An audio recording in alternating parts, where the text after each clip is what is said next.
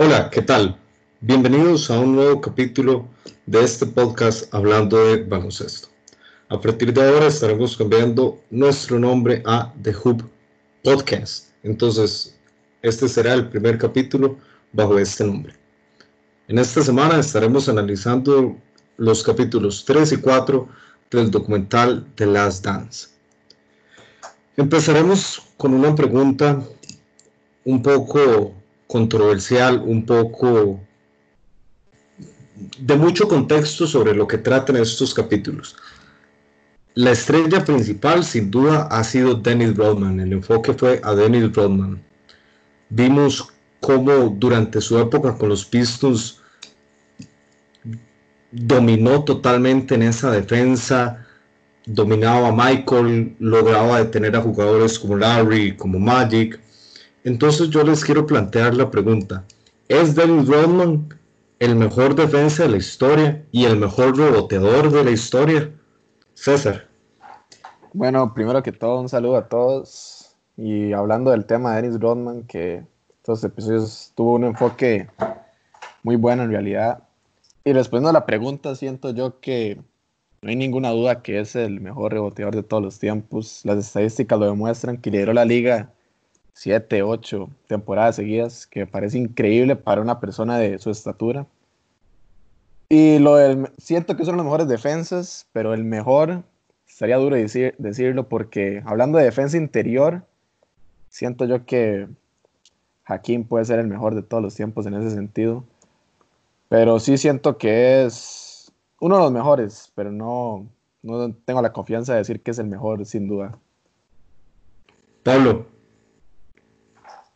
bueno, eh, un saludo y este siento que como dijo César, eh, no podría decir exactamente que es el mejor defensa de toda la historia. El reboteador sí, también opino lo mismo. Tan solo escucharlo hablando en el en el, en el documental o Creo que había salido mucho un comentario antes que él había hecho sobre cómo él estudiaba el tiro de, Dennis, eh, de Isaiah Thomas y Joe Dumars para ver cómo rotaba la bola y dónde tenía que colocarse, etc. Eso me parece increíble. O sea, él, él, él, aplicaba física sin saberlo, principios de física y, de mecánica, al estudio de, cómo iba a rebotear la bola dependiendo de dónde pegar el aro en el aro, es, es increíble. Sí, y él ya tenía medido, digamos, si este compañero la tiraba de este lado, dónde iba a caer y todo. O sea, por eso digo que reboteador, sin duda, sí, para mí sí.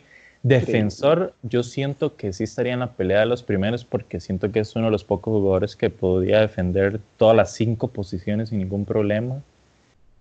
Y Sí, pero sería difícil como decir que es el mejor defensor de toda la historia porque sí tiene mucha competencia y habría que ver ese también. Como dijo César, o sea, internamente hay mejores, exteriores tal vez hay mejores, pero overall, como tomando todo en conjunto, tal vez sí sea el mejor. Efra. Bueno, a mí me parece que sí es importante decir que, que Dennis Rodman eh, tenía una una capacidad especial para, pues para hacer este, lo que se llama el box out, ¿verdad? Para agarrar rebotes. Porque a pesar de la estatura de él, que no, tal vez no era una estatura de, un centro usual, este, sí hacía un excelente tipo box out para recuperar esos rebotes.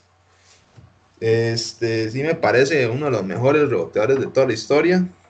Eh, sin embargo, sí sabemos que hay pues otros, otras personas que tal vez han promediado más rebotes que él. Sin embargo, ya estamos hablando de décadas más atrás, como la década de Wilt. O Bill Russell. O Bill Russell, que sí, que si no me equivoco, promediaban alrededor de más de 20 rebotes en, casi que en toda su carrera. Una estupidez. Pero, y eso es, ya estamos hablando de una época y que, bueno, totalmente diferente. Y, sí, para, para, mí no es el mejor defensor de toda la historia, porque hay muchos. Este, sí, sí, tal vez e, era muy como un defensor con mucha garra, Como, sí, sí. Que, que no da una bola muerta. Pienso que, que hay otros, otros jugadores que también han sido muy buenos defensores. Lo, el mérito era, como usted dice, en el, en el box out de él, porque Will y Bill Russell se valían de que eran mucho más altos que el resto de jugadores contra los que jugaban. Entonces no era tanto el mérito de agarrar los rebotes. Concuerdo con que hay, habría que hacer dos tipos de análisis, ¿verdad? Si es interior, creo que es muy difícil debatir contra Bill Russell, porque si uno escucha entrevistas, cuando a la hora de él ir a tapar, él decía que él veía dónde estaban los jugadores, sus compañeros, para direccionar de una vez la tapa como si fuera un pase. Eso es increíble. Y perimetrales tenemos Gary Payton, eh, Scotty, el mismo Scotty, el mismo Michael. Kawhi eh, Leonard. Kawhi, exactamente. Pero me parece que Dennis podía eh, defender todas las cinco posiciones sin importar quién fuese. Y creo que el único que podría hacer eso, aparte de él, que yo confería para defender cualquier posición es Hakim. Uf, porque, Hakim. porque Hakim tal vez tendría problemas con el point guard, pero ya lo que son shooting guards, forwards y, centros, no te los dominaba. Todos, todos. Si se escucha a Shaq hablar de, de Hakim, dice que era el único jugador que él nunca pudo descifrar y nunca pudo dominar. Entonces me parece que el mejor defensa que pudiese marcar, si yo tuviera que elegir a un jugador para marcar al mejor jugador del otro equipo, sin importar si fuese desde repartidor hasta centro, serían o Denis o Hakim, definitivamente. continuando con el tema de Dennis Rodman, pasemos a los Bad Boy Pistons. Vimos cómo su estrategia era verdaderamente golpear, atacar y lastimar a los oponentes. Entraremos en, detalles en, otros temas, pero quisiera saber si los consideran de los mejores equipos de todos los tiempos o si su estilo de juego hirió la imagen que ellos pudiesen haber querido tener. Quiero, quiero sus opiniones con eso. César. Bueno, yo considero que yo no los metería entre los mejores equipos de todos los tiempos, debido a que son un excelente equipo con las reglas que se juegan en la época que jugaron, ¿verdad? Porque si se pone este equipo en otra época con las reglas diferentes, ya que las cambiaron a como avanzó la época, no, no, no serían tan, tan buenos debido al hecho que el, baloncesto que jugaban era de chocar, golpear y hacer faltas muy duras, que un día en baloncesto bueno, como hoy, dos faltas de esas ya es una expulsión a un jugador de un solo, ¿verdad? Una de esas. Una de esas ya es una expulsión y... Pero sí, no soy muy fan del baloncesto que jugaban y siento que en los 80 sí el arbitraje era un poco cuestionable porque algunas faltas sí eran con intención de lesionar a los jugadores y creo que eso no está bien en el deporte, pero a alguna gente les gusta, a otros no, pero... En el documental vemos cómo uno de ellos eh, no recuerdo en ese momento su nombre, dice que al principio cuando él daba un codazo, lo daba suave, apenas para lastimar, y su compañero le dice, no, eso es tonto, o sea, si usted va a dar un codazo, usted lastima y tiene que dolerle al otro jugador, porque para qué usted se va a comprar una falta si no va a herir al otro jugador. Sí, no soy, no soy para nada fan de ese tipo de jugadores y esa forma de jugar, soy sincero. Pablo. ahí lo dejo. Yo concuerdo con César, digamos, es que digamos, en, los 80 estaba, como dijo, ese problema, pero todavía hay, hay equipos en los 80 que usted podía ver, o bueno, ver tape, videos, y uno puede disfrutar. Es que siento que esos Pistons no se disfrutaba y también da un poco coraje. Por ejemplo, los Celtics. Los Celtics cuando jugaban contra los Lakers está esa famosa jugada en la que Larry empuja a Kurt Rambis contra un camarógrafo, pero tenían su, su belleza, no todo su juego se basaba en, ese, en esa agresión. Exactamente, ¿no? Y, y también hay jugadores que eran muy buenos defensores y todo, que no necesitaban eso de estar golpeando al mejor jugador del otro equipo, me explico. Y, y siento que no, no, caben dentro de los mejores equipos porque di, básicamente eso se basaba su juego, no era tanto como en un sistema ofensivo o inclusive defensivo muy brillante, sino más bien en ser fuertes abajo. Y por ejemplo a Jordan di, usted vio lo de las reglas este los famosos Jordan Rules. Ajá y, y, golpearlo hasta que el man no pueda más. Y siento que alguien en, en el bueno siendo un Bulls fan también pero en, en la posición de Michael da coraje saber que él y su equipo era más talentoso que los Pistons, pero los Pistons simplemente les pasaron por encima por esa supremacía como física que tenían y por di, montón un juego duro. Sí, un juego. Más, más, que, o sea, además de un juego duro, siento que era un juego y que comprometía la salud de los jugadores. O sea, es decir, cualquier golpe de esos ahí mal dado eh, podría eh, encadenar a una lesión, este, inclusive grave, porque usted veía ahí cómo, y cómo penetraba Jordan y cómo lo hacían bajado al suelo.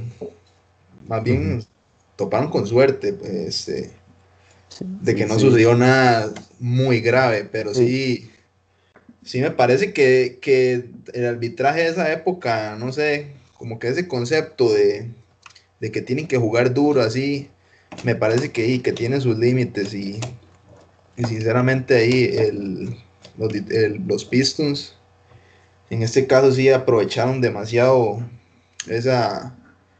esos límites. Esos límites, sí, que, que, que, los árbitros no pitaban nada. Que usted hace eso y, y de flagrant foul, dos de un solo. Dos de un solo y va para afuera.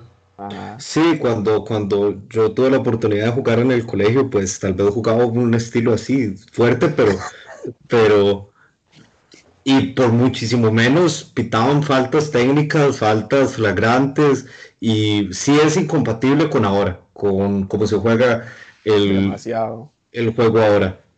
Demasiado. Más tarde volveremos a, a hablar sobre las reglas. Antes de Phil Jackson, Michael tuvo como su entrenador a Doc Collins desde 1985-86 hasta 1988-89. Durante esa época Michael fue MVP, MVP del All-Star, ganó el concurso de hundimiento dos veces consecutivas y fue jugador defensivo del año. Sin embargo, en el documental me llama mucho la atención que ellos tenían, que era de amistad incluso, o sea, era verdaderamente amigos y Doc se veía muy joven, casi a la edad de ellos y creen que Michael se aprovechaba de eso, de que Doc lo admiraba tantísimo y simplemente Michael decía como, dame la bola y yo me voy a encargar, voy a promediar los puntos que me dé la gana y no era un baloncesto ganador. Este, bueno, primero que todo yo siento que Doc Collins era un buen entrenador porque algo que mencionaba Michael Jordan, que cuando ya tomaron la decisión de meter a Phil Jackson como el entrenador del equipo, que le estaba cuestionando un poco ese movimiento porque acaban de ir a la, final de conferencia del Este, ¿verdad? Con Doc Collins, o sea, venían de, de la final de conferencia, entonces se preguntaba que cómo era posible que haya un cambio de entrenador cuando acaban de llegar tan alto, ¿verdad? Pero sí siento que el baloncesto que jugaba Doc con el equipo era más enfocado como en Michael, que él tuviera la bola y anotara, o sea, no era, no involucraba tanto el equipo y el famoso Jerry Krause, seguro, y también más gente del equipo, se dio cuenta que eso no era un baloncesto con el, con el que tal vez se podía ganar algunos partidos y algunas series, pero definitivamente en un campeonato, porque ya se ocupa algo más, más diferente, ¿verdad? Alguien más en quien confiar. Exactamente. Pablo. Sí, también. Y siento que, como dijo César, era un buen técnico, nada más que hay que tomar en cuenta que tal vez la situación en ese momento, este, creo que tal vez la mejor opción que él vio fue esa, fue eh, darle la bola a Michael y, como le estaba funcionando, pues di, el Mae no, quiso hacer cambios. Ahora, no siento que, que Michael se aprovechara, fue que usted dijo, ¿verdad? Sí, exacto, porque también otra pregunta, y ahora quiero que César la conteste, el comentarista Skip Bayless dijo que la razón por la que no ganaban era por la falta de madurez física de Michael, pero que si Doc hubiese continuado hasta el 91, que es cuando ellos ganan su primer campeonato, él cree que Doc también hubiese hecho a los Bulls campeones. Quiero también sus opiniones respecto a eso. Pablo, continuamos. Ok, bueno, primero, para retomar la idea, siento que tal vez Michael no es que se aprovechaba, sino como dije, siento que tal vez era como, no, no la mejor opción, pero tal vez la mejor que él vio, porque, di, claro, ¿verdad? Rodear a su equipo y, y jugar por medio de Michael Jordan tampoco es tan mala opción, nada más que usted no va a ganar campeonatos, exactamente. Este, y con él siento que no hubiesen ganado campeonatos del 91. Siento que creo que gran parte del éxito de los Bulls era el equipo en sí en general y que Michael tuviera que aprender a confiar en los compañeros, digamos. Porque... Ah, bueno. Perdón, perdón, perdón, continúa Pablo. No, porque si usted lo deja, y aquí sabemos que ningún jugador va a ganar solo, digamos, en un campeonato. Efra. Sí, continuando con ella, Pablo, y si usted le está si usted le está sirviendo una ecuación y que es darle la bola a Michael y, que Michael hace lo que se le da la gana, porque le sale bien, que es una máquina, y, eso los está, los está llevando lejos. Eso sí, cuando ya llegan momentos más decisivos, ya los Bulls se dan cuenta que la cosa no funciona tanto así, sino que sí ocupan más un, un trabajo más en equipo y no solo depender de un jugador. Este, y con respecto al entrenador, eh, me parece que era bueno, que, que es un, eh, le transmitía mucha energía al equipo. Como ahí se apreciaba en el documental, el hombre terminaba cansado después de un partido, parecía que, que lo había jugado él mismo. Y eso da, da, mucho que decir para un entrenador, la verdad. Retomo la idea. Retome, por favor, César, sí, y, eh, y sobre Sidoc hubiese ganado ese campeonato en el 91? Bueno, yo pienso que no, no lo hubiera ganado en el 91 porque un hecho de que ellos no pasaran de la final de conferencia cuando llegaron era porque el sistema que él tenía de que Jordan fuera como el punto principal de anotación y todo, el equipo puede generar una estrategia, un sistema defensivo para poder bloquear todo lo que él hace en realidad. Y yo siento que en el 91 el hecho del éxito de ese equipo, además de Phil Jackson, es el triángulo, que más adelante vamos a hablar de eso.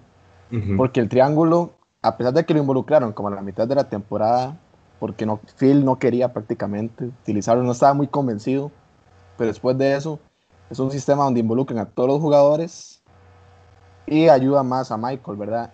Pero también es muy interesante que el equipo no se adaptó de un solo al triángulo, definitivamente, porque en las mismas finales contra los Lakers en un punto, cuando, cuando ellos usaban el triángulo, Phil le decía a Michael que, que viera quién estaba abierto, porque eso es lo que hace el triángulo, mover la bola y buscar jugadores. Porque Michael no lo usaba al 100 en ese momento, ¿verdad? No, no sabía cómo manejar el triángulo. Es, es, muy interesante como ellos comentan que les toma todo un año adaptarse. Es, es, es, una filosofía muy, muy compleja. Hablaremos de eso más, más adelante con más detalle.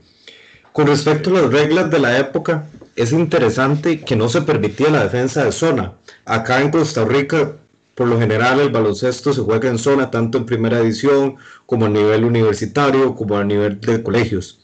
Sin embargo, para esa época el marcaje en zona era ilegal y si se hacía un doble marcaje, se tenía que hacer muy explícito. No se podía hacer como que el jugador llegara a doble marcar y luego devolverse, porque le pitaban una falta técnica por marcar en zona.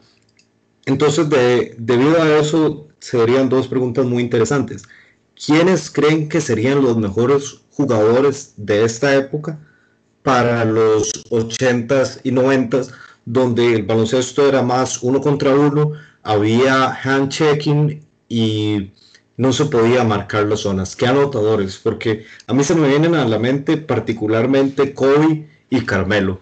Kobe en una entrevista dijo, no me interesa si me tiran dos, tres, hasta cuatro manos encima. Usted tiene que jugar uno uno contra mí y no puedo marcarme. Y siempre, siempre le voy a ganar ese uno contra uno. Entonces, ¿quiénes son los que mejor se beneficiarían de esas reglas?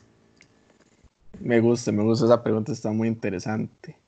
Sí, yo siento que serían anotadores grandes y fuertes y con mucha habilidad, como usted lo menciona, un Kobe, uno contra uno, yo creo que mataría en los 80s, en los 90s. Carmelo también. Un Lebron también creo que abusaría.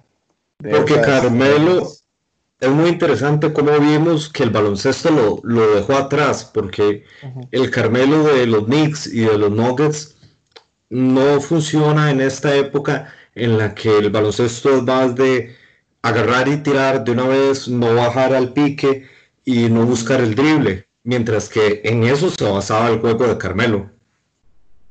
Sí, sí, porque y Carmelo también era siempre buscar el juego físico, o sea, a él le encantaba jugar en el poste bajo y en el juego y en el baloncesto hoy en día no se juega tanto el poste bajo, es más bien de moverse y tirar y así.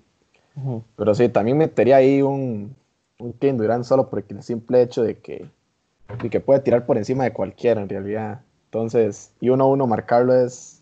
Es imposible, marcar a Kevin Durant uno a uno es imposible. Como, como dijo Jimmy Butler, que lo único que usted puede hacer es, es de esperar que falle, porque usted no puede hacer nada. Solo esperar que falle. Tiene que ser jugadores con habilidades muy especiales o cualidades físicas, así, es, casi que sobrehumanas, tipo Greek Freak. O... Uf, qué bueno, Janis. Eso Que yo siento que ahí, o sea, que, que ahí Janis se encajaría a la perfección en esa época por el tipo de físico que abusaría, abusaría también. Yo, siento que eh, Kobe sería uno, Gianni sería otro, Lebron te fijo. Siento que Carmelo sería muy bueno, pero al mismo tiempo no sé qué piensan ustedes de en defensa. Porque. Porque Carmelo nunca se caracterizó por defender. Sí. Y no, y defender a un, a un big man en esa época que eran más fuertes y que solo se buscaba ir al aro, no lo veo defendiendo en el poste bajo a alguien más fuerte y más alto que él, digamos.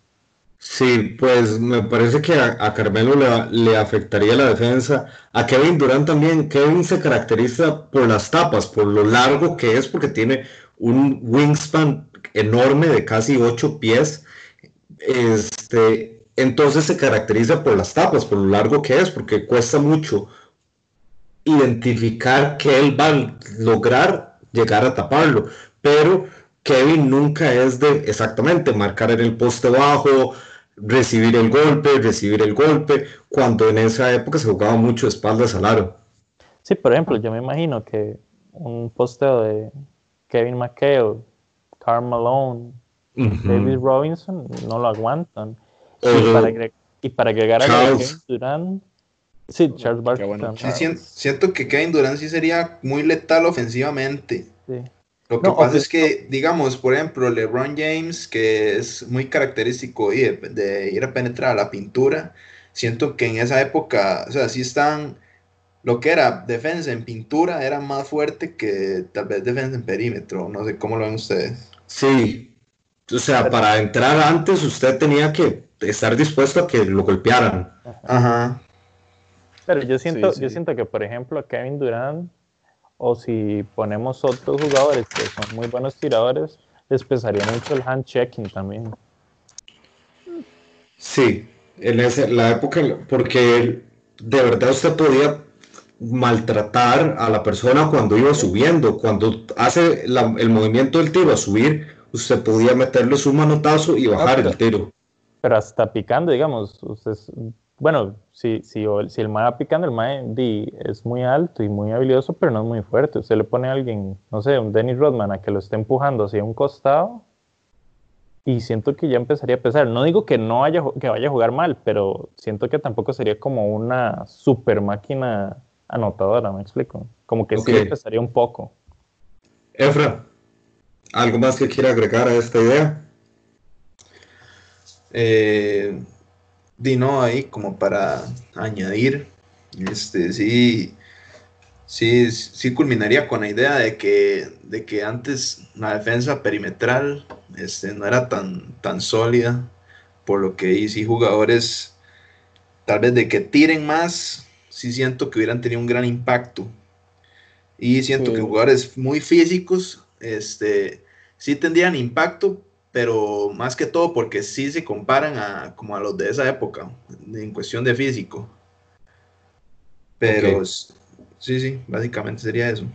Ahora voy, a revertir la pregunta. ¿Qué jugadores se beneficiarían más de las reglas en esta época? Porque a mí se me vienen particularmente tres a la cabeza, cuatro, que querría, no los voy a mencionar para escuchar los, de ustedes, pero luego voy a aportar con quienes pienso yo que se beneficiaría mucho de, de esta época y lo mucho que se tira, el alto volumen de tiro y el altísimo volumen de tiro de tres. César.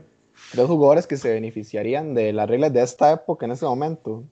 Ah, de esa, jugadores de los 80, 90 que se beneficiarían del estilo de juego de ahora, exactamente. Ah, ok. Así está. DI. Qué buena pregunta. Tengo que primero pensar qué jugadores. Yo siento que igual Jordan en esta época hubiera reventado igualmente. Larry.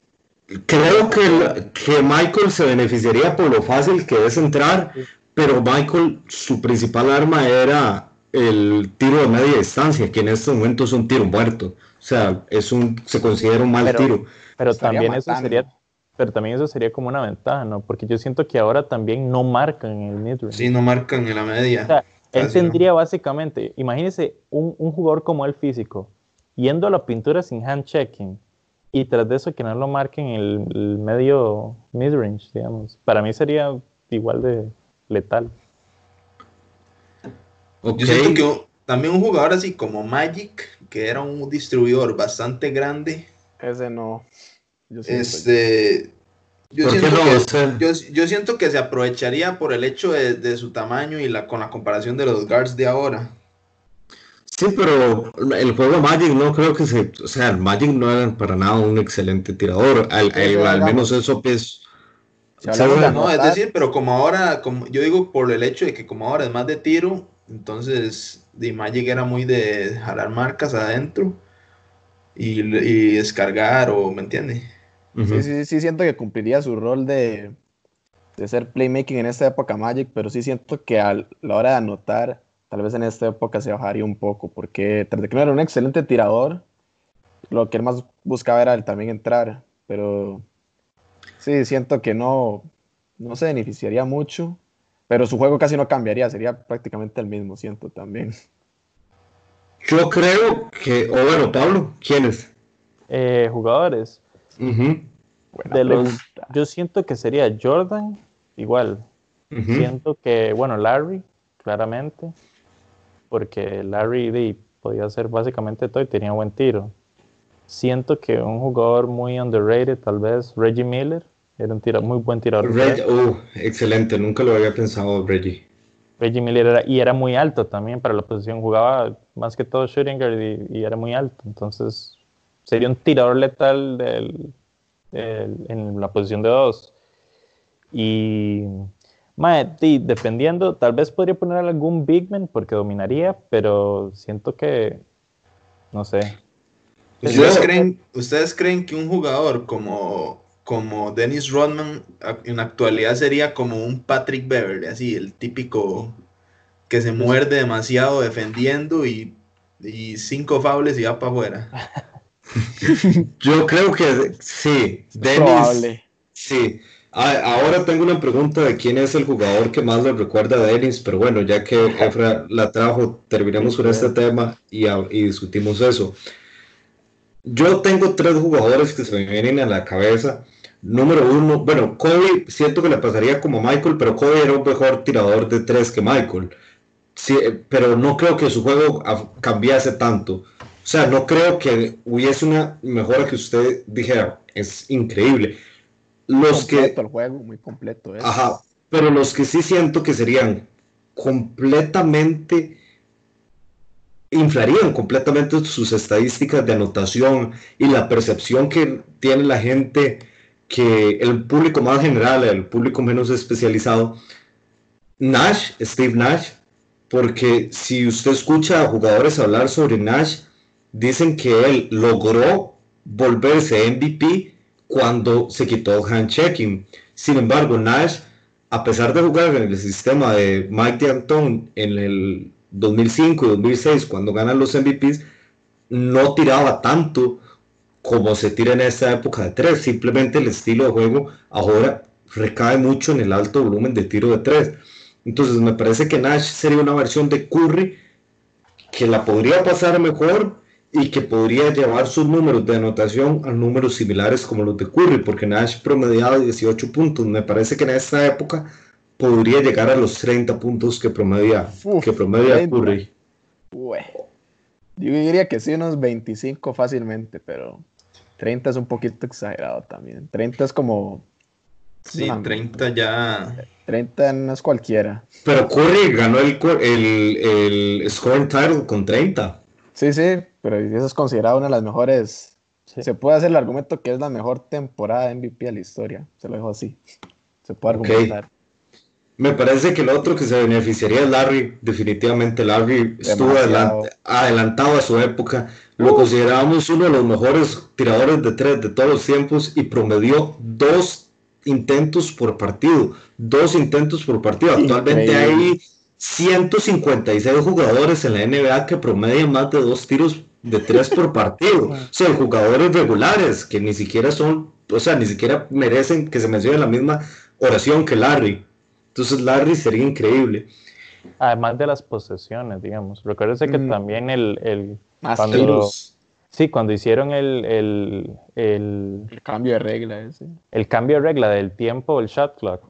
Ajá, el, el, el, nuevo, el reciente. Ajá. que lo partieron a la mitad, eso implica que va a haber más posesiones, más tiros, por lo tanto más puntos, digamos. O sea, hay que también contar eso, digamos. Alguien como Larry, yo siento que sería... Larry. Mortal. Sí, Y con respecto a Pablo o Efraín, fue el que planteó la pregunta de los centers. Me parece que Shaq dominaría en cualquier época. Will dominaría en cualquier época. Pero no no pienso que sería una gran diferencia lo que hicieron en ese momento a lo que hicieron a lo que harían ahora. Pero el center que definitivamente mejoraría muchísimo, ya lo hablamos anteriormente, es Hakim. Hakim era, considero es el único center viejo, pre era del 2013, 14, cuando vemos que este, que el estereotipo del centro varía y ya no se necesita que sea de 2 metros 10 exactamente, sino que pueda tirar. Hakim es el único centro viejo que podía tirar en el perímetro y podía tirar relativamente de tres, aparte de que tenía un footwork increíble, el mejor de la historia en mi opinión. Entonces creo que Hakim sería, la gente lo podría considerar el mejor centro de todos los tiempos si jugara en esa época. Siento que también, bueno, no sé si Carmelo, bueno, Carmelo no es un center, pero también creo que se beneficiaría, bastante porque también tenía un poco tiro. O sea, si lo ponemos. Siento que sí, es, que Carmelo era así como, es como el típico bully, como un jugador súper fuerte. que pienso yo que, el, que algo similar actualmente y bastante nuevo es básicamente Zion Williamson, que es así como el y, lo poco que vimos de la temporada, es, sí se veía que, ese estereotipo de, muy musculoso, súper atlético, que sí, este, que sí llegaba a dominar, inclusive a, yo no sé si hay, hay unos tapes de Zion posteando facilísimo a Kuzma, posteando a, inclusive a Steven Adams, que es uno de los centros más fuertes en, considerados en este momento, que, el hombre le mete cuerpo y lo hace empujado hacia atrás. Sí, sí, por, eso, o sea, imagínese Carmelo y, como decía, yo siento que tal vez no era el mejor tiro, pero sí tenía algo de tiro mid-range. Entonces también siento que pudo haberse adaptado mejor, digo, que otros centers. Ok, ok. Eh, con respecto a las Jordan Rules y siguiendo en estos hipotéticos, ¿cómo creen que se desempeñarían particularmente Kevin Durant y LeBron contra esos Bad Boy Pistons, porque vemos que en esta época se protege muchísimo a las superestrellas y la NBA es una liga controlada por estrellas en la que los, los videos que se ven de cómo ellos, hay, hay uno que particularmente me llamó mucho la atención en el documental, Larry va por un rebote y simplemente lo agarran de la camisa y lo tiran y las piernas se le doblan y es preocupante ver estos videos, es preocupante porque usted Horrible. Ajá, se pueden haber lesionado. Cuando Rodman empuja a Pippen, por ejemplo. También. Exactamente, que son ya con intención de lastimar. Entonces, ¿cómo creen que se hubiese desempeñado particularmente Kevin Durant y LeBron contra esos Bad Boy Pistons? César. Bueno, yo siento que en el caso de LeBron no hubiera habido mucho problema porque tras de que era más alto que Jordan y pesaba como unas 40 libras más que él de puro músculo y medía 4 o 6 pulgadas más. A la hora de entrar, aunque se hubieran golpeado, yo siento que también se hubieran llevado el golpe también los de los Pistons. Entonces yo siento que con LeBron no hubiera afectado tanto, yo creo que hubiera dominado. En el caso con Kevin Durant, sí siento que él hubiera tenido que cambiar su forma de juego en contra de ellos porque si entraba definitivamente lo iban a, a golpear y lo iban a dejar mal. Lo que pasa es que, que no creo que hubiera entrado tanto. Sí, por eso lo que yo digo es que él hubiera hecho su juego al saber que él puede tirar encima de cualquier jugador en el equipo de los Pistons y que él puede sacar su propio tiro y sabiendo el nivel que es, que casi no falla, se hubiera dedicado más al tiro exterior, los, los, hubiera obligado a marcarlos afuera a él, que es sinceramente es un mismatch casi lo tipo jalar, tipo jalar marcas y sí, sí. tal vez hubiera buscar, sido, hubiera sido un mismatch. compañeros.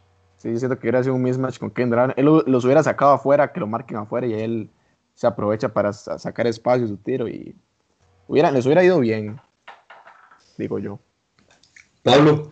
Yo siento que yo siento que a Lebron sí le hubiese ido bien, como dijo César, o sea, básicamente Lebron este con la musculatura, la fuerza, etcétera, tal vez, digamos, siento que a todos los jugadores de cierta manera les hubiese pesado, porque también a Jordan le pesó en su momento, pero a, LeBron no le hubiese afectado tanto. Ahora, con Kevin Durant siento que sí le hubiese afectado más por el hecho de que, si usted se, véalo así, digamos, Jordan era mid-range, entonces ellos tenían las reglas para el mid-range.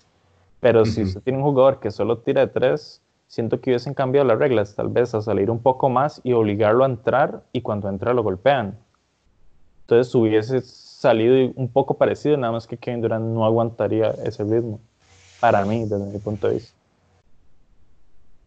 Ok, Efra. Eh, no, no, y complementando, sí, sí, siento que Kevin Durant buscaría obviamente un juego muy exterior, porque a él no le beneficia, este, o sea, a pesar de que él sea muy alto, es decir, él no, no es tan fuerte penetrando como lo es LeBron James. Y, digamos, aquí yo propongo esta pregunta. Una persona como Russell Westbrook, que es también muy física y también penetradora, siento, ¿ustedes cómo sienten que lo hubiera ido en esa época? Creo que muy similar a Michael. Creo que muy similar a Michael. O sea, eh, Westbrook en estas últimas temporadas ha bajado su porcentaje de tiro de 3 y su mid-range.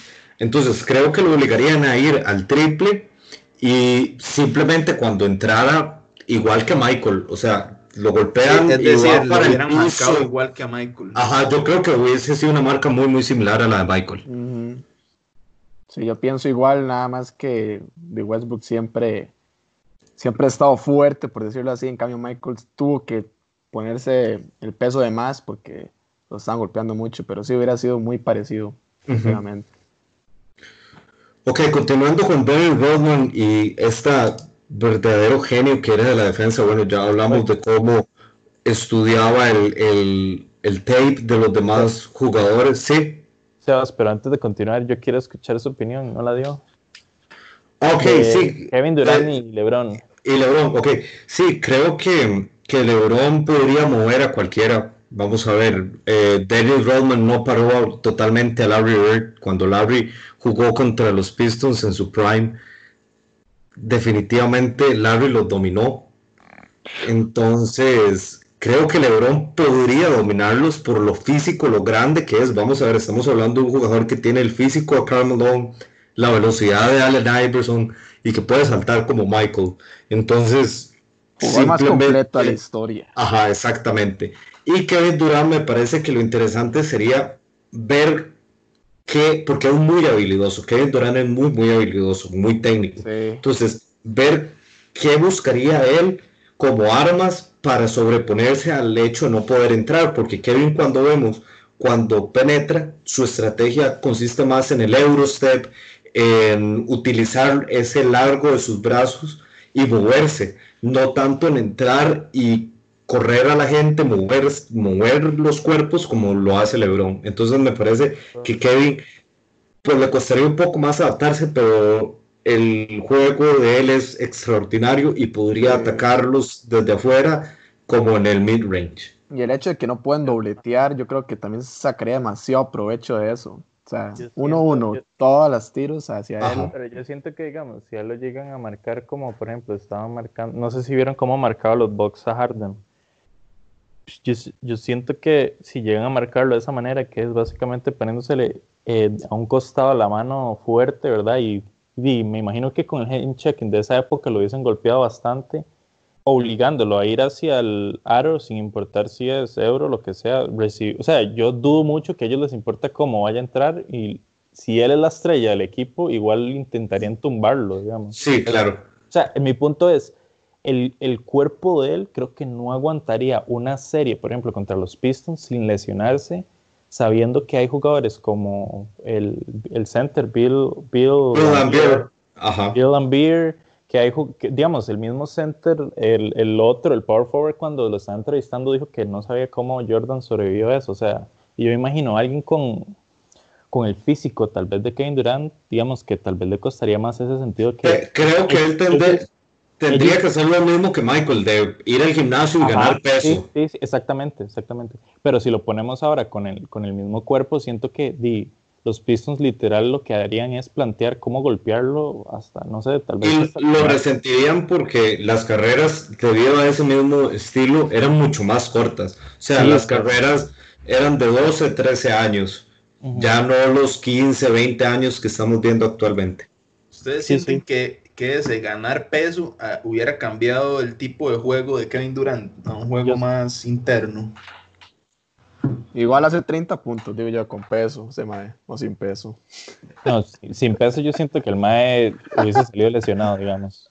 sí, creo que, que con peso lo que, lo que hubiese ganado es seguridad, fortalecer las articulaciones, fortalecer los músculos y estar más preparado para recibir el impacto. Ya, ya con peso sí lo voy anotando mucho más, pero digamos, él se lesiona ahora, en, en la NBA de ahora, donde sí, no hay mucha defensa física. Ahora o sea, no es ni comparable, ni siquiera es comparable. o sea, ahora imagínate. Lo más comparable es Patrick Beverly. Sí, pero Ni, siquiera, ni siquiera puede golpearlo porque Patrick lo, lo, lo echan a la primera, digamos. y, volvemos, a lo mismo, o sea, la, la liga ahora protege muchísimo a las superestrellas. Sí, por eso, o sea, un, un, jugador como él, o lo volvía antes, digamos, que era lo que yo decía, un jugador tal vez como Curry, que ahora brilla por como tira, o Harden, siento que les costaría porque eh, hay que entender que los Pistons no, no tenían, digamos, no era solo esta mentalidad de contra Michael, sino que imagínense cómo hubiese sido tal vez contra Kevin Durant, hubiesen ajustado una defensa para golpear a Kevin Durant hasta hacerlo a Nicos o un Curry, digamos, no, no, son jugadores que veo que aguanten esos golpes. Sí, es decir, no, no aguantarían la serie, en resumen. Exactamente. A, la, larga, a la larga. A la larga, por, o sea, por ahí el tercer partido ya probablemente ya lesionado los más. O, o, demasiada fatiga, digamos, o sea, imagínese, yo me imagino que jugar de eh, a, no sé, de descanso, ¿cuánto de dos noches entre un partido y que sea con tantos golpes, tal vez en un estadio de visita, o sea, todo eso va sumando y que usted no, su cuerpo no sea capaz de soportarlo, digamos. Sí. Continuando con el, con el tema que quería de, de Dennis, me parece muy interesante cómo el asistente de los Bulls, Jim Stack, fue el que habló con Jerry y le dijo, Jerry, sé que no se le tiene buena fama, sé que no hay una buena imagen, pero creo que él podría complementarnos muy bien. Creo que él nos podría traer ese, ese jugador que hace el trabajo sucio. Mucho de eso tuvo que ver con que estuviera Michael y Scotty y lo mucho que él los respetaba y con Phil y la filosofía de Phil. Ya vamos a entrar más, más a fondo con, con Phil Jackson. ¿Quién, ¿Quién recuerda en esta época a Dennis Rodman? ¿Quién es ese jugador que ahora hace el trabajo sucio o si no lo hay, quiero, quiero escuchar sus opiniones respecto a eso. Bueno, yo siento que en este momento no hay nadie que se asimile al nivel de jugador que él era.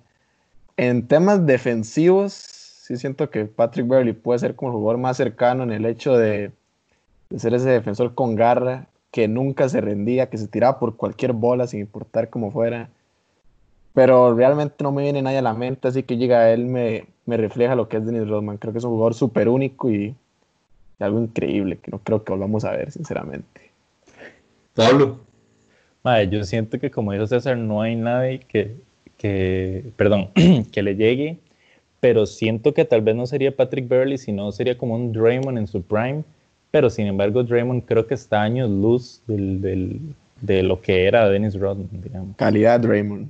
Draymond, Draymond tuvo una buena temporada, digamos. Él sí, creo que Draymond es mucho mejor armador, por ejemplo, crea más juego y tal vez ah, puede sí, ser no, un poquito mejor anotador que, que Dennis. Y era pero, también. Sí, pero, pero a nivel defensivo no hay comparación.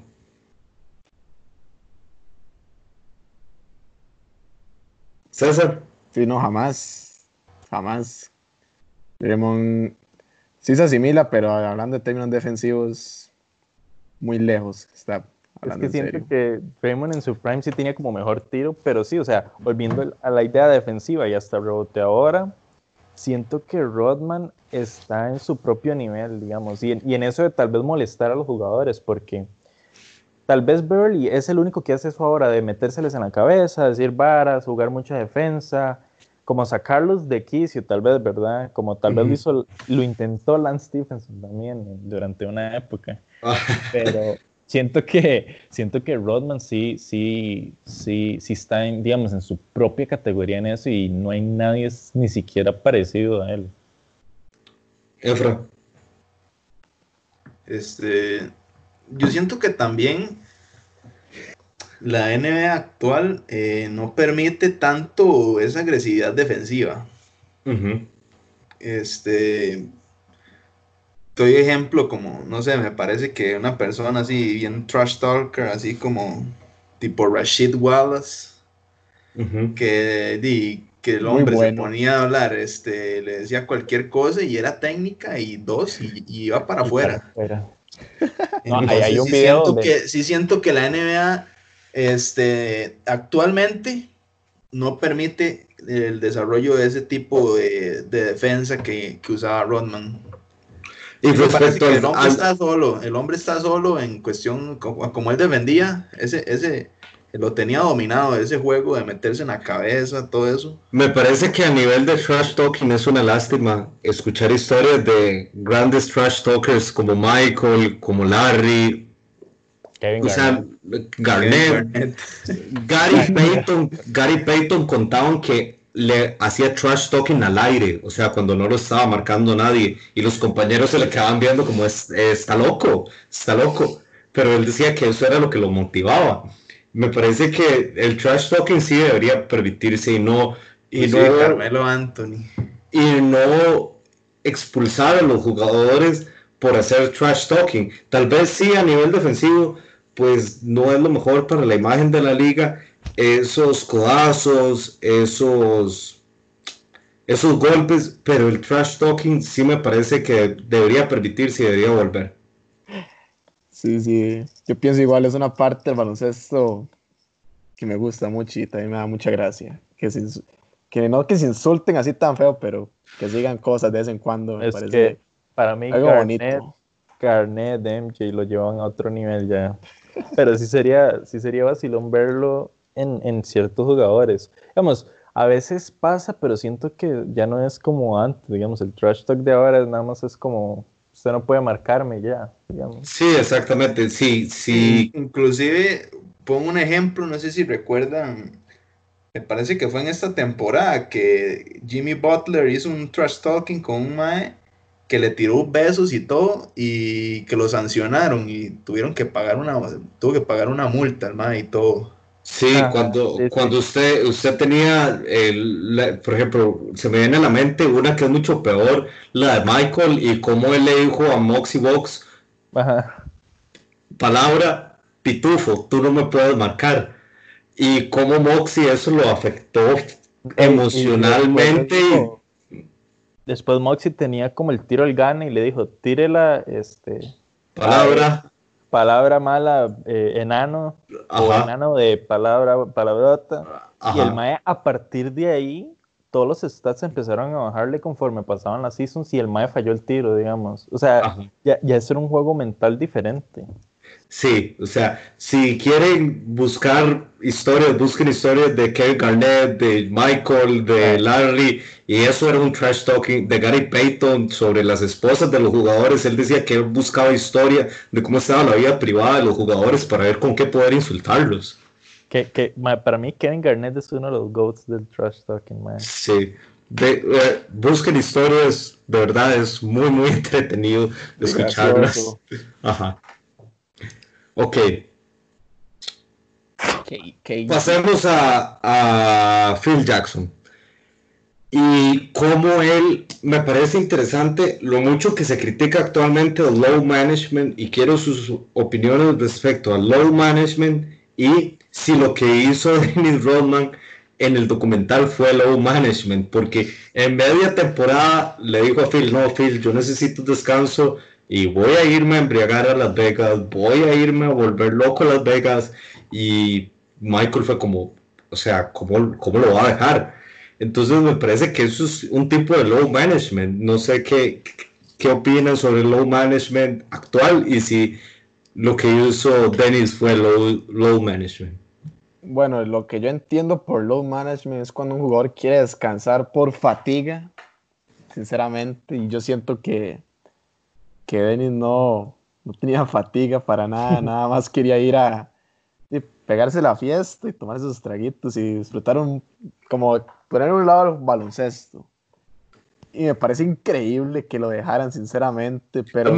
creo que eso demuestra lo valioso que era, o sea, y que luego lo fueran a traer, y la historia de su novia Carmen Electra, de que Michael llegó a tocarles a la puerta.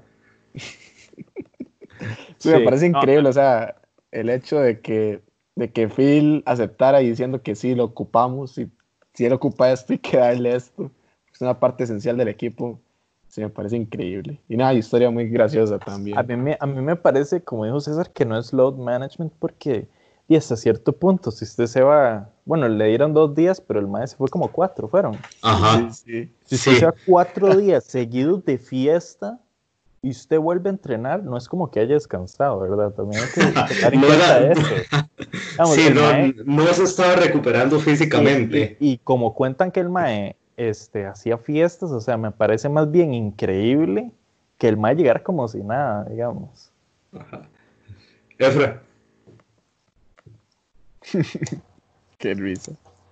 Este, sí, me parece que, que sí que lo que le hicieron a Dennis Rodman estuvo, bueno, estuvo bien porque la verdad es que todo el mundo se merece un descanso. En especial él que me parece que comentaba que, que tenía como problemas emocionales, tal vez o tormentos emocionales y que ocupaba ese descanso. De hecho, ahí en el documental eh, se puede ver que después de ese descanso es como que da ese paso a, al verdadero Dennis Rodman que todos recordamos que era así un mago loco, que se tenía el pelo. Pero es que declaraciones curiosas ahí en ante los periodistas, ¿verdad? Él me parece muy interesante porque cuando Scotty no está, él se esfuerza como en ser este ejemplo a seguir y todo, y eso fue lo que lo deterioró emocionalmente y fue como, no, o sea, este no soy yo. Sí, sí. Exactamente. O sea, él siempre se tomaba, él puede ser una persona que saliera, le gustaba pegarse la fiesta y todo, pero sí se tomaba su trabajo muy en serio. Él cumplía, cumplía. Sí. Y esto nos lleva al tema de Phil Jackson y cómo ese entendimiento que él logra de que no hay que tratar a todo el mundo igual, que no todos los jugadores son iguales, que a algunos hay que darle más cuerda que otros, que pues simplemente no todos tienen las mismas necesidades. Primero quiero su opinión sobre si Phil es el mejor entrenador de la historia y si no, ¿quién es? César.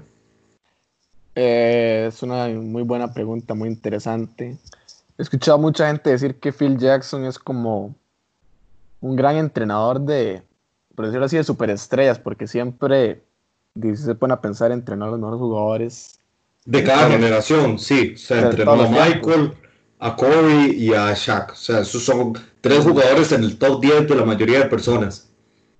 Pero yo creo que sí, sí lo considero uno de los mejores de todos los tiempos, pero yo creo que se le atribuye más al sistema con el que jugaban, más que a él, sinceramente. Y y el sistema no, no, lo creó él, lo creó el asistente Tex Winter. Sí, exactamente, eso es algo muy interesante.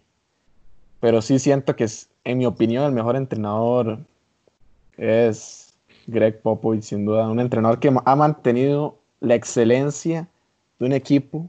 Exacto, esta última temporada. Durante 20 años seguidos, yendo a los playoffs.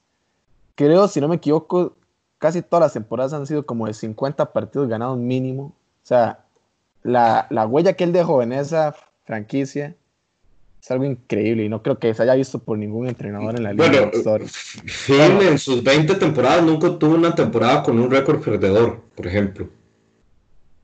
Sí, no, con Pablo.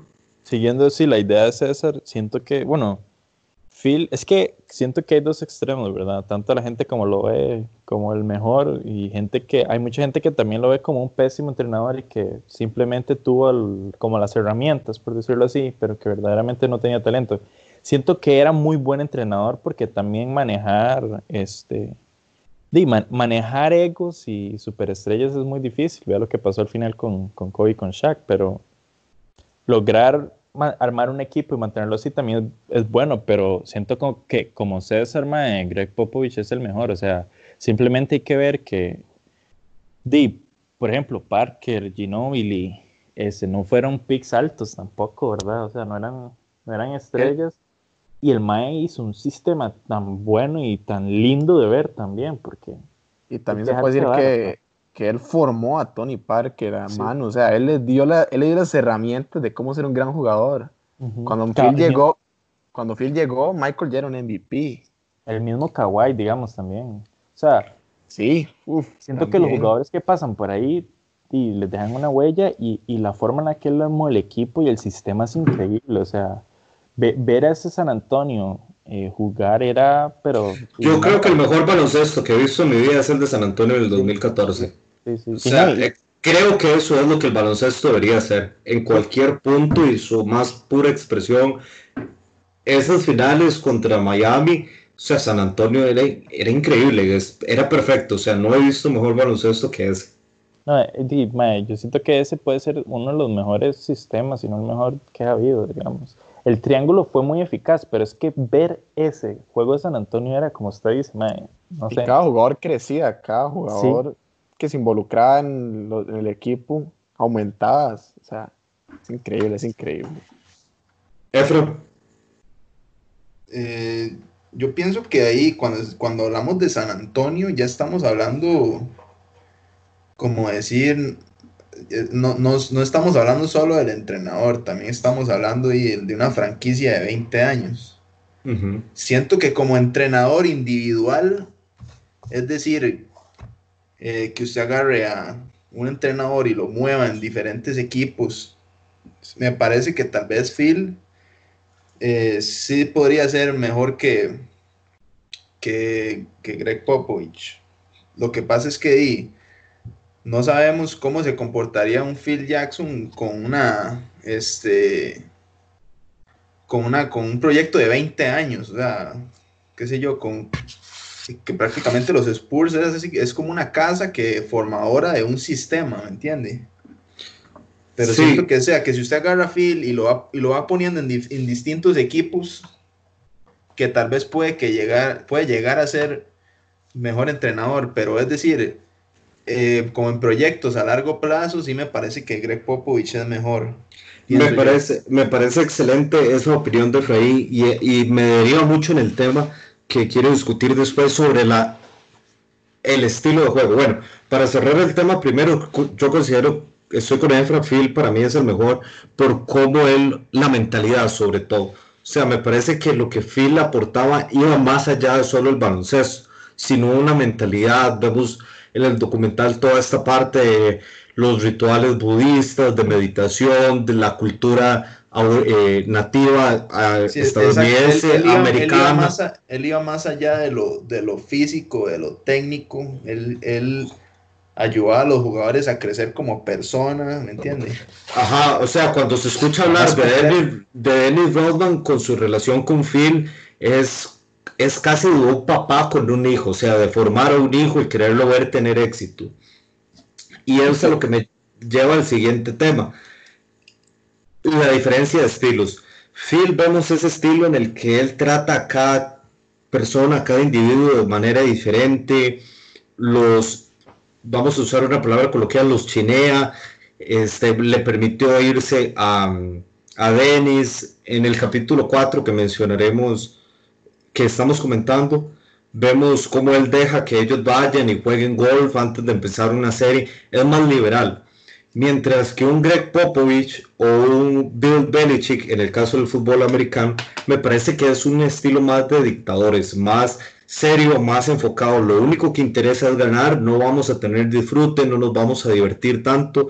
Lo que interesa es ganar, nuestro disfrute viene de ganar.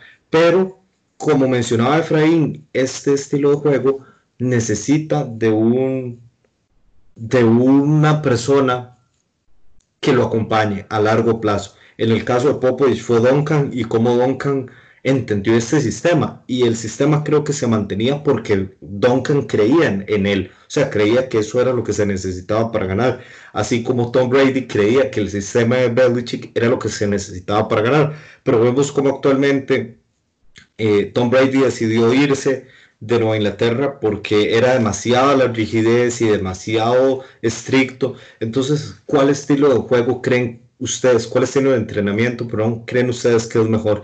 ¿El de un Phil Jackson o el de un Popovich y un Bill Belichick? Este, yo siento que es que en el caso de Phil se dice que era más liberal y todo, pero a la hora de entrenar, Phil no era el que ponía como esa, ese estilo de dictadura, el que ponía eso en el entrenamiento a los jugadores. En el caso de Michael Jordan, para ser específico, él era el que decía cómo se hacían las cosas, si usted no hacía las cosas bien le gritaba, hasta poder llegar a agredirlo físicamente. Sí, sí pero, pero a, lo que me refiero es, por ejemplo, Phil trataba a todo el mundo distinto, los entrenamientos sí tenían exigencia, lógico, porque se requiere exigencia, pero en cambio Popovich y Belichick, o sea, usted puede ser Tim Duncan, puede ser Tom Brady, que igual los voy a tratar como el rookie que viene entrando. Eso es lo que quiero comentar más allá de, o sea, ¿qué estilo creen ustedes que va mejor? Sí, me gusta más a mí el de Popovich, si le soy sincero. Yo siento que todo el mundo tiene que ser tratado igualmente. Si usted quiere que los jugadores crezcan, no porque este es mejor, no, no lo voy a exigir más ni nada de eso. Todo tiene que ser igual. Y sí, sí, siento que un sistema Popovich me gusta, me gusta. Pablo.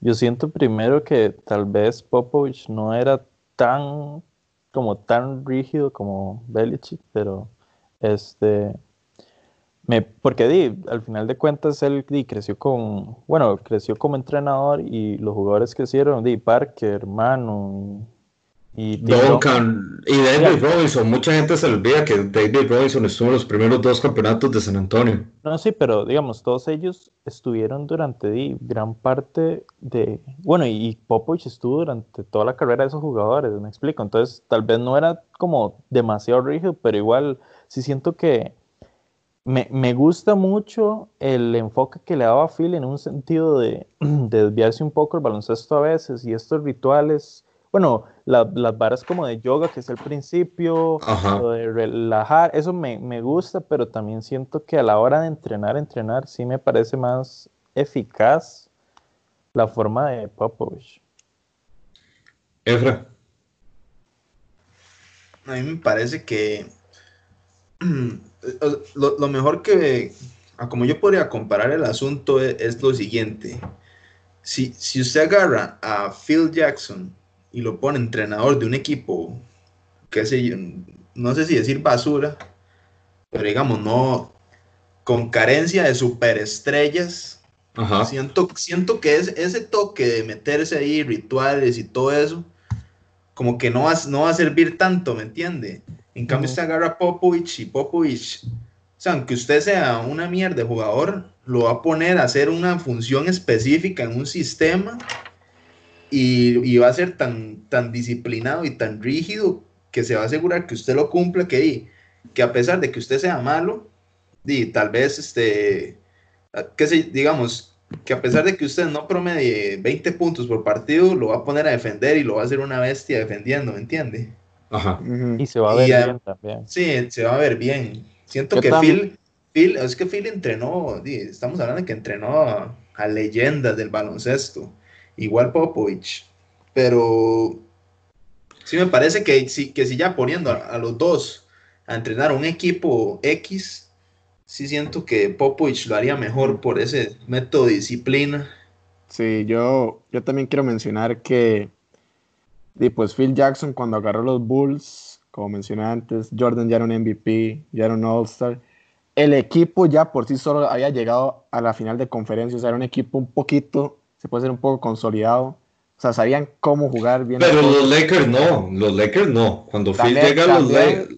Espere, espere, espere. También quiero decir que cuando Phil Jackson llegó a los Lakers, los Lakers de Shaq y Kobe también llegaron a la final de conferencia al oeste antes de que llegara Phil en, los en el 98, en el 99 también, si no me equivoco. O sea, Phil llegó cuando a darle como el extra que ocupaba el equipo para dar el siguiente paso al campeonato, porque los equipos ya, ya por sí solos, con otros entrenadores, además de tener jugadores ya formados, estrellas ya por sí solas, habían llegado ya a nada de unas finales. Ahora, en el caso de Popovich, cuando lo ponen en San Antonio, una franquicia que, siendo sincero, nadie hablaba mucho. No, era, era mediocre, o sea, había ah. tenido un mínimo éxito con George Gervin, ah. pero, pero, pero nada, o sea, nada, nada, nada. Y al draftear a Tim Duncan, sabiendo que era un jugador excelente, a pesar de su que estaba en su año de novato, en su rookie year, que fue un jugador excelente, él agarró esa franquicia desde cero, le dio la vuelta y la volvió una franquicia ganadora por 20 años seguidos, así, desde cero, con solo la base de un jugador que lo acaba de draftear un año después de que él llegó algo, o algo también hay que ver el, también el crecimiento que tuvieron Parker, Ginobili, o sea, este, todo eso se le acredita a él. Ajá, exactamente. Siento que, eso, porque di, usted también, uno lee o escucha mucho entrevistas y uno se da cuenta que la mayoría de esos jugadores cuando pasan por San Antonio cambian de alguna manera, o sea, eh, dan como un paso hacia el estrellato, digamos. Porque, que otra pregunta sería también, ¿qué hubiese pasado tal vez con un Tony Parker o con un Kawhi si no pasan por San Antonio, verdad? Sí, creo que lo, lo, interesante y me gustó mucho como lo planteó Efraín en su momento es eso, o sea, Phil, Phil tal vez sea el mejor para poder armar un equipo y tenerlos en la misma sintonía y como esto es lo que se necesita para ganar, si hay individualidades, ayudar al equipo a entender que bueno, no, que lo primero es el equipo y que tenemos que salir de esas individualidades. Y, Pero en el caso de Popovich, tal vez sí sería el mejor entrenador para un equipo promedio. O sea, cualquier equipo eh, entrenado por Popovich. Le da la vuelta. Ah, ajá, y se va a ver bien. Y se, va, a ver bien. Pero sí, considero que ellos todos son los mejores de la historia. Luego, tal vez usted puede mencionar a Pat Riley, puede mencionar a. El de los Celtics también. Ajá. no, no sé yo. Yo le iba a preguntar, ¿qué le, parece a usted, ¿qué le parece a usted eh, con Golden State y y también el sistema que formaron. El Steve Kerr. Ajá. ¿La, acredita usted el éxito de Steve Kerr? Eso le iba a decir. Ajá. A, los, eh, a la que es una dinastía, hay que aceptarlo, a la dinastía que fueron los Warriors. Eh, sí, sí tiene su mérito. O sea, creo que sí, creo que, que todo equipo tiene su mérito. O sea, ningún jugador logra entender cómo ganar si no hay alguien que tenga experiencia. Lo vemos con Phil ya era, ya era un campeón antes de llegar a los Bulls en su época con los Knicks, cuando los Knicks valían algo, cuando valíamos algo. cuando eran buenos. Cuando éramos buenos en los 70s, o sea, años, años, años, van a ser 50 años de que no ganamos nada. Entonces, bueno, muy duro. Conseguían first pick en los drafts. Ajá. este, pero bueno. Hay conspiración en ese pick de, de Patrick Ewing Entonces, este, creo que, que, siempre se necesita eso. Y Steve ya era un ganador, había ganado con Phil y había ganado con Popovich. Muy interesante. Bien formado estaba. Sería muy interesante, creo que en algún momento eh, Steve ha dicho que él prefiere a Popovich. No, no, me, no recuerdo muy bien, pero sí me parece haber escuchado que él creía que Popovich, su aproximación al juego era mejor. Entonces sí le acredito mucho porque él entendió el sistema que mejor podía funcionar para Steph y para su, para su, forma de jugar. Porque Curry no era, no era un All-Star desde que llegó a la liga como lo ha sido un Michael Jordan, como lo fue un LeBron James, como lo fue un Kobe o un Allen Iverson. como creció Green. Pero a mí me gustaría ver también qué pasaría Kerr con otro equipo, digamos. Si, si lograría también plantear como otro sistema ofensivo igual de... Me parece que los que siempre, es que siempre se va a encontrar como criticar. Vean que Phil se fue a otro equipo y la crítica es, bueno, nunca ha ganado sin superestrellas. Pero bueno, ninguna superestrella ha ganado sin él. Por otro lado, Popovich, usted puede decir, ah, es que Popovich siempre estuvo en San Antonio y siempre tuvo a Tim Duncan, considerado el mejor power forward. Entonces, Kerr, esa pregunta creo que no se va a poder responder hasta que se vaya a otro equipo. Sí, sí, no, por eso, pero digo, o sea, a mí me gustaría ver, porque siento que sí es un buen coach, o sea, me gustaría ver cómo adapta esa idea con otros jugadores. Porque ya con Golden State vimos que, que fue exitoso, digamos, fue algo Sí, la, liga. siento que la, es, decir, Steve Curry era un tirador de tres, entonces obviamente eso influye demasiado en su ofensiva con Golden State. Sí, claro. Y es decir, ¿cómo no le va a funcionar una ofensiva tirar de tres teniendo a Stephen Curry y Clay Thompson? Es imposible que no sirva. El mejor backcourt en la historia. El mejor ¿qué, ¿Qué pasaría si usted agarra a Steve Kerr y lo mete en un lugar donde no hayan tiradores de tres, sino que esos jugadores tengan otras virtudes? Yo siento que es el, fue como el entrenador perfecto para ese equipo. Digo, lo siento yo, o sea, yo sí creo que no hubiera servido él entrenando a otro equipo. Yo creo que fue y que otro equipo no hubiera tenido ese éxito si no hubiese sido, que Golden no hubiera tenido ese éxito con otro entrenador. Ajá, fue una decisión perfecta, diría yo. Salir ah, los astros ahí. Sí, fue una combinación perfecta.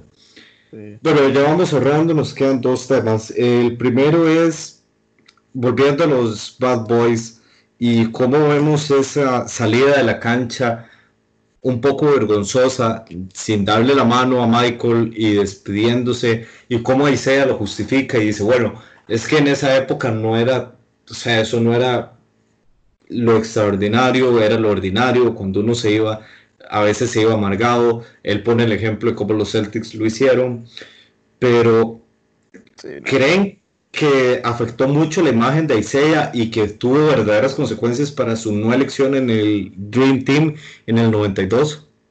Yo creo que la, la elección de, no, de que no lo escogieran a él en el Dream Team es más por, aunque Jordan dice en el documental que no tiene nada que ver, pero todos sabemos que él simplemente no lo quería en el equipo porque se, no se lleva bien con él.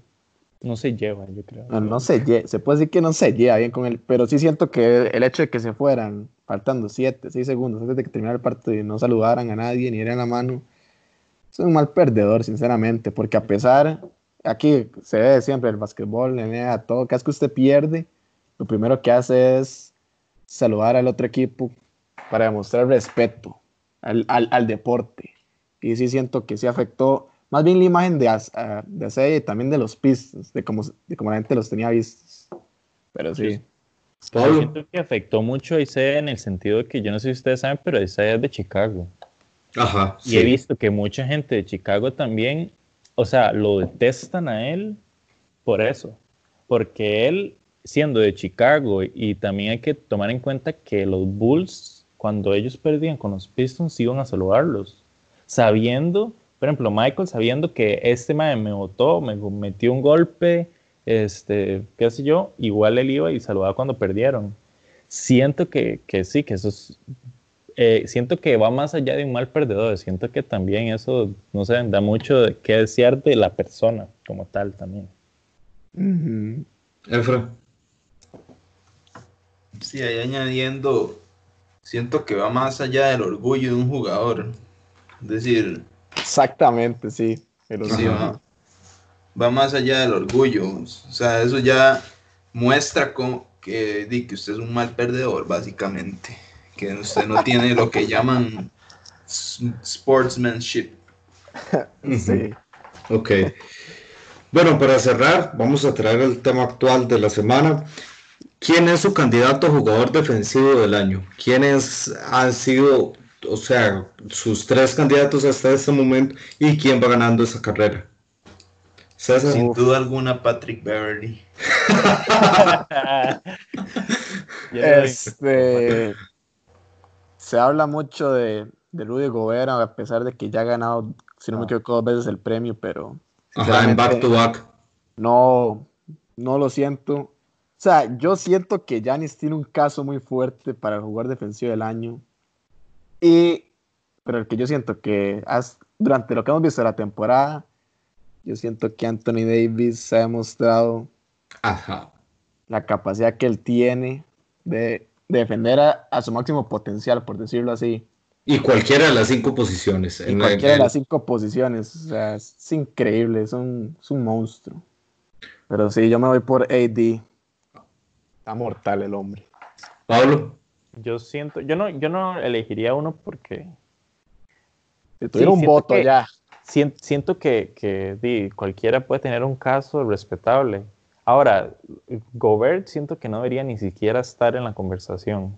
La- es curioso, la mayoría de gente, los tres que tienen son AD, eh, Giannis y Rudy, pero Sí, Rudy pero- no ha sido tan extraordinario esta temporada. Se, se lo dejo así. Para mí, la tem- no, la temporada pasada, para mí, él tampoco debió haber sido mencionado mucho, para ser sincero, pero igual se lo ganó. O sea, Yanis para mí de primero, mucha gente pensó que era Yanis, no se lo dieron, pero y hubo gente que sacó stats, digamos, a bonus, creo que tuvo una temporada también muy buena, en la que tuvo más tapas que él y mejor, este, eh, ¿cómo se llama eso? Bueno, como un. PR defensivo es. Ajá. Sí, sí, sí. Y aún así se lo dieron a Gobert por encima de, de Giannis y Sabonis ni siquiera se mencionó. Digamos, esta siento que ya sería demasiado que se lo dieran. O sea, Sí, sí, pero sí siento abuso que- ya. se- Ya siento que- sí está entre, entre AD y Giannis. Cualquiera de los dos podría ganárselo y con toda la razón. Ahora, eso de que marque. AD las cinco posiciones, siento que el point guard le- no podría, pero Hasta también- si hubiera una sexta la marca. sí, yo concuerdo. O sea, eh, ¿a qué point guard no puede marcar? O sea, ¿a qué Curry, point por guard? ejemplo. No, no, solo- Curry, solo- a Kyrie, solo No, el sí. No, solo un Curry sí le tengo miedo. Curry- LeBron no puede car- marcar a Curry, digamos, ya No, pero, pero, no, pero No, pero- interesa- interesante marcar el caso de LeBron en el 2013 cuando Margasol quedó de jugador defensivo del año y no quedó en el quinteto de, de defensivo del, año.